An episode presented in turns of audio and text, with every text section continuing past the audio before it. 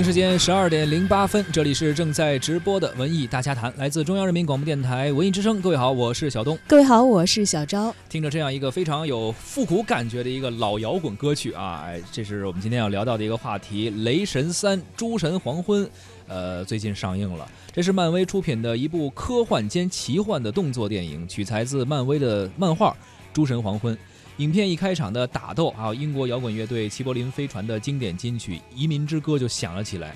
这首歌曲不仅是为全片定下了上世纪七八十年代一个复古的基调，更是燃起了剧情最后那场雷神大战自己姐姐妖兵团的那个动作场面的高潮。《雷神三：诸神黄昏》啊，一上映呢就登顶了。当时的周末票房冠军，虽然在新版的《东方快车谋杀案》十一月十一号开画之后呢，让出了刚刚过去的这个周末的票房冠军宝座，但是目前呢仍然势头非常强劲，总票房已经突破了六亿，这基本上也是本周全国电影市场票房占比第一位的成绩。而且还维持了百分之二十以上的高排片率。要知道，现在并不是像国庆档啊，或者说是圣诞这种的非常好的黄金档期，所以在这个时候能够达到这样一个票房成绩还是非常不错的。不知道各位听众，您是否看过这部最新的漫威的电影？观感又如何呢？或者是否打算去观看？都可以在收听节目同时参与到我们的互动，关注文艺之声的微信公众号，发来文字留言，还有机会我们获得我们赠出的电影票。What you're thinking. How did this happen? Well, it's a long story.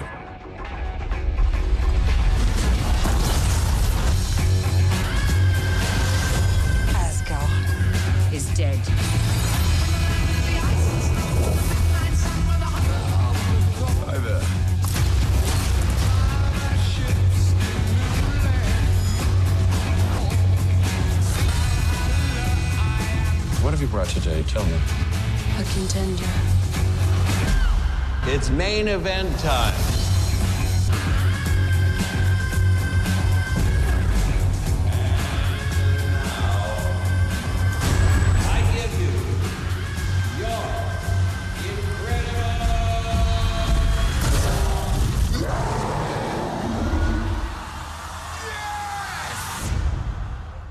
We know each other. He's a friend from work.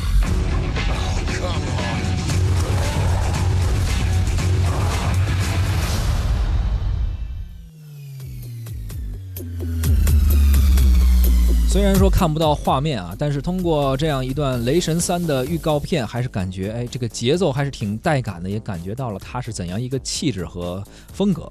嗯，当然了，你从这个电影的名字《雷神三：诸神的黄昏》也可以判断啊，这个多少是跟这个北欧神话寓言当中诸神的黄昏是有关联的。那么我们先来了解一下吧，这个北欧神话寓言里头，诸神黄昏讲的是个什么事儿？它讲的其实是一个即将。要降临，而且是不得不面对的一个末日劫难，这也是日耳曼民族的神话区别于其他民族神话里头最富悲剧特色的一个部分啊。在日耳曼神话的最终章《诸神黄昏》里头，有这么一场无可避免的战役，诸神其实也知道他们没有胜算，但是也全部都参战了。不同于其他的神话传说，用大量的篇幅去描写神对于世界的创造，在这场神话史上最为凄美的战役里。所最为浓墨重彩的部分，其实描绘的是诸神在内都必须面对的宇宙的毁灭。已然达到了当时人类想象力的临界点了。大火之后，神魔俱尽，大地重生，诞生了第二代的神和人，开启了新的篇章。确实是不同的民族，或者说不同的呃，我们用地域来区分也好，或者时代来区区分也好啊，像希腊神话也好，日耳曼神话，包括我们中国上古的山海经神话等等，它都是有着不一样的特色。而这个其实我不太了解，就是日耳曼呃，或者说希腊希腊的神话，它是有它这样一个呃，有一点悲剧色彩的一个感觉哈。而日耳曼的神话其实是比这个。希腊神话的时间要靠后很多的，其实离我们现在要近一些。因为咱们不太懂那个欧洲的一些神话，但是我印象中希腊神话好像就一直咱们复仇啊什么之类的，好像是这种乱七八糟的打。然后神仙谱系里头的个人关系也很混乱。然后中国的神话大家就比较了解了，像经常会有，包括你看《西游记》也好，或者其他一些神话故事，他们还是有一个大概的体系，包括什么什么西王母啊，包括王母娘娘。其实就像咱们后来的一些文学创作脱胎于中国人大家公认的这个神话体系是一样。对。那么西方人后来的他们的。艺术创作和文学创作也都脱胎于他们所这个有有公共的认可性的、有共识的这样的一些神话所以也是后来我才知道为什么西方人西方人老爱说这个复仇的神话，从这儿开始，然后后来我也才知道，所以为什么叫复仇者联盟？好像咱们认为复仇者好像老是一个坏事儿似的，但是他们实际上有这个复仇的这个好像历史和渊源西方神话的一种母题，对吧？对对对对。而电影讲述诸神的黄昏呢，则跟这个原来的神话大有不同了。这个《诸神的黄昏》则是《复仇者联盟二》中啊，就是索尔维亚战役之后，超级英雄之一雷神托尔，就是我们知道是拿那个大锤子那个那个人是吧？就他，他就是听到了自己星球的那个。叫阿斯加德的，他们遇到了一个麻烦，说自己的弟弟洛基一直假扮着他们失踪的父亲奥丁，但是弟弟洛基的治国却相当的懈怠，导致呢本被关押的死亡之神的姐姐姐，他们姐姐这个海拉，然后再度现身了，而且还是计划了一场浩劫，并且意欲要毁灭天宫，制造了一场诸神的黄昏。雷神初次和姐姐海拉对抗，失去了自己那个强大的锤子，并卷到了一个非常野蛮的星球，叫萨卡星。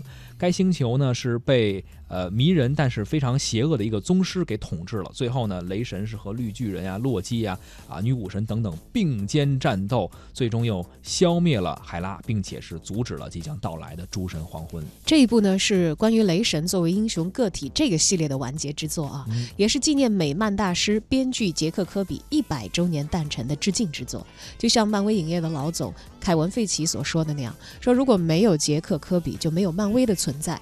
雷神三呢是对杰克。科比美好想象力的一封不加掩饰的情书，毫无疑问，导演在杰克科比的影响之下，让《雷神三》弥漫了一种的确非常美漫的复古风潮。是，从萨卡星上的居民的着装，还有统治者的角色造型的这个艺术上的定型，就能够看得出来。银幕的整体风格偏向浮夸的这种感觉和非常艳丽的色彩，这种利用几何图形啊，还有非常鲜浓的色块与鲜明的线条堆叠的，带有。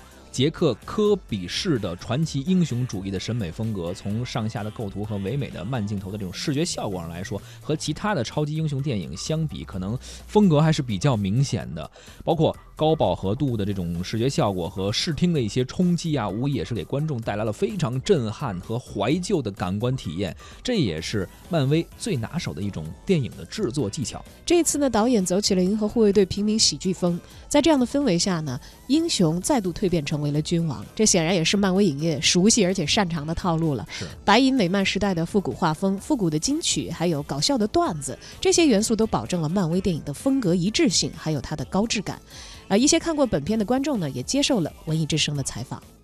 嗯，我就是之前听那个朋友说，说这是漫威迄今为止最好的一部电影，所以我就是慕名而来。然后感觉最大一个特点就是，就是笑点特别密集，而且打斗戏看起来比较轻松，就不会让人觉得很紧张啊，有特别大的悬念的那种感觉，还是觉得不错的。呃，看完雷神，反正觉得跟前两部比的话，这部更加体现兄弟情吧。然后包括跟浩克的这个兄弟情，还有他跟洛基的。本来以为洛基一直就是个坏人，其实最大的感觉就是每个人都有善良一面嘛。就是像洛基一样，这部片子我觉得跟之前两部拍的完全不一样。用现在的话来说，拍的特别的直，就是他们的语言风格特别的欢脱可爱。比如说雷神在取他的锤子的时候，特别的调皮，不是那种正常的，就是是特别帅气的那种感觉，让人耳目一新。就是雷神这个片子吧，它其实杂糅了很多元素在里面。比方说，就是我很感兴趣的北欧神话这一点，可以把很多元素放在一起，不光是有现代的一些像枪支。啊，枪战那种场景，还有就是跟神族啊之类那种对战的感觉，我觉得这一点非常的有创意，很吸引人。我觉得这电影挺不错的，就是呃挺搞笑的。呃，反正我从头笑到尾。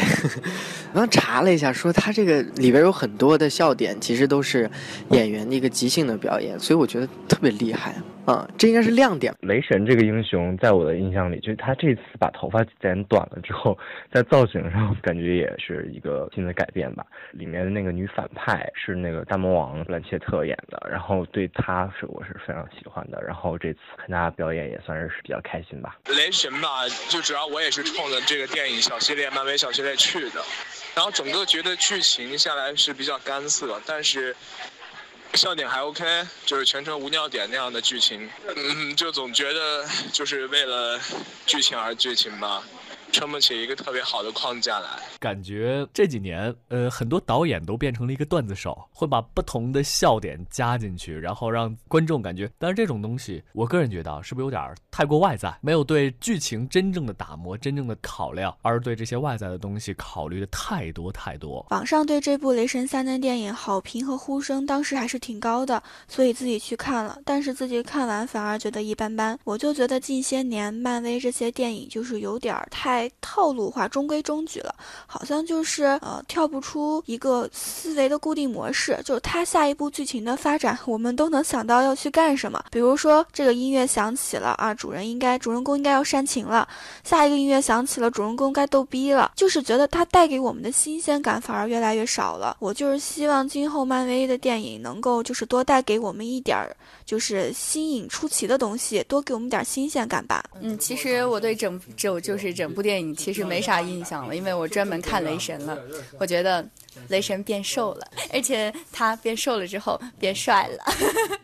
你看刚才上一位的那个听众啊，女生啊，感觉挺年轻的，但是这么年轻的影迷都已经看透了漫威的套路了，那是啊，不改改是不行了。虽然我们年轻，我们从小就开始看这些超级英雄电影，是哎，所以说等于是影迷们已经看透了，但是专业的影评人呢，他是不是已经看透了呢？我们文艺大家谈的媒体观察员胡可飞也看了这部电影。《雷神三》这部称为可能是近年来最好的漫威电影啊，我竟然说不出什么毛病来啊！因为啥呢？因为这一部确实在商业性、娱乐性上，包括拍摄、剪辑上没什么问题。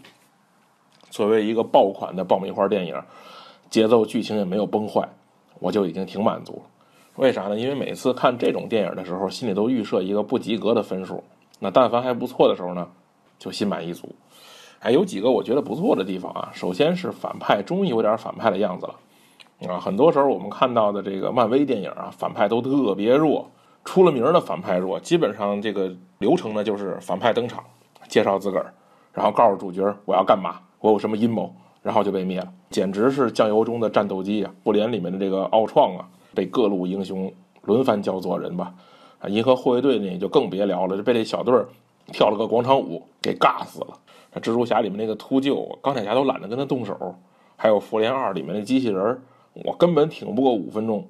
这么多年，漫威都在树立一个一个的英雄，也在培养这些战五渣的反派。